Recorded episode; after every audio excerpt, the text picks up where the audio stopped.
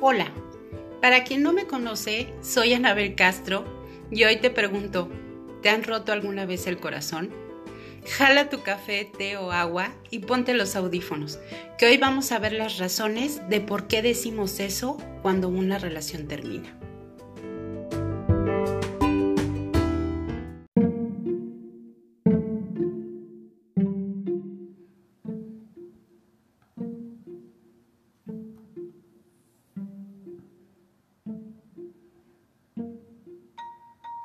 Cuando una persona afirma que le han roto el corazón es precisamente porque así se siente.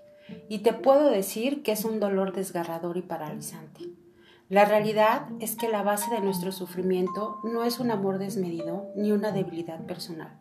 Son simple y llanamente que las expectativas que pusimos en esas personas se desvanecieron de un momento a otro. Construir expectativas es inevitable porque mientras crecemos y nos autoconocemos, estamos inmersos en una familia, en una sociedad y una cultura que desde pequeños nos bombardea con cómo debe ser nuestra vida. Por eso es tan importante conocernos y desarrollar una autoestima sana que nos permita construir expectativas realistas sobre lo que podemos ser. Recuerda que cada vez que planteas una expectativa, tu motivación, responsabilidad y disciplina serán factores cruciales para alcanzarlas y superarlas con creces. Por ejemplo, las que te ayudan a alcanzar tus éxitos personales, ya sea en el campo laboral, académico, familiar o social. Así como nuestros padres ponen expectativas en nuestra persona, nosotros aprendemos a ponerlas en los demás y ponemos énfasis en las expectativas que le atribuimos a cómo debe ser nuestra pareja. Y es que éstas se van formando desde una edad muy temprana, al ver las interacciones que tienen con tus padres, en las películas románticas y en las canciones que escuchas. En la adolescencia, cuando comenzamos a vivenciar el enamoramiento y queremos esos, esos noviazgos que nunca terminan. Nosotras, cuando estamos enamoradas, futureamos y todo lo vemos perfecto. Sin embargo, cuando el enamoramiento pasa, comenzamos a tener expectativas elevadas de cómo debería ser el comportamiento del otro. Y esto puede derivar en que evidentemente nuestro novio o novia o pareja termine por no ajustarse a ellas e inevitablemente esto provocará un conflicto. Por lo que conviene hacer una revisión de si lo que pedimos es realista.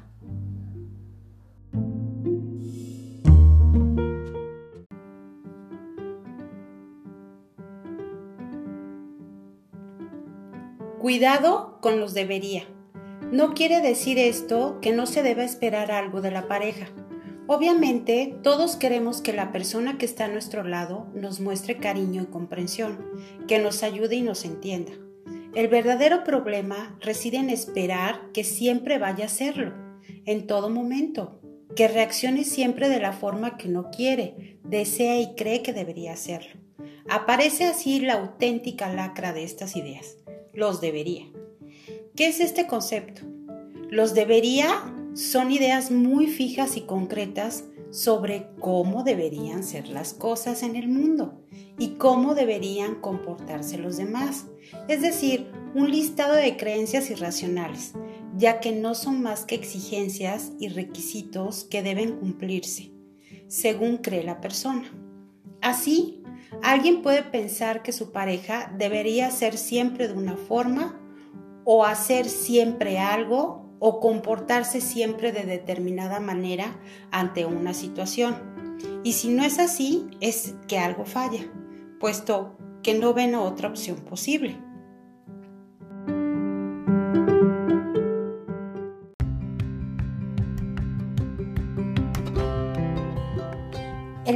Paso para cambiar es identificar estos pensamientos. Si te expresas con deberías acerca del comportamiento o la forma de ser de tu pareja, esta es la primera señal que te hará ver que quizás estés siendo demasiado inflexible a la hora de pensar. Cuando las parejas no platican de lo que esperan uno del otro, las expectativas sobre el amor pueden verse trastocadas la clave para vivir una relación saludable radica en sacar tiempo para hablar sobre los intereses de cada uno y negociar entre ambas partes para así tener una relación más sana. Para conocer si una expectativa es demasiado exigente con los comportamientos de la pareja, te recomiendo que por lo menos una vez a la semana separen una hora y platiquen cómo se sienten y qué esperan del otro. La empatía en esta plática es lo más importante para que sus relaciones funcionen y que uno se ponga en los zapatos del otro.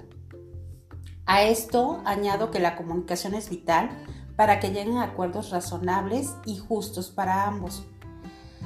Invertir tiempo en nuestras relaciones amorosas nos permite conocer al otro y al mismo tiempo conocernos aún más a nosotros mismos. Por eso, mi respuesta a la pregunta que les hice al principio es que absolutamente nadie nos puede romper el corazón. Lo que nos rompieron son las expectativas que hemos puesto en esa persona. Y eso sucede cuando no somos claros en lo que esperamos del otro.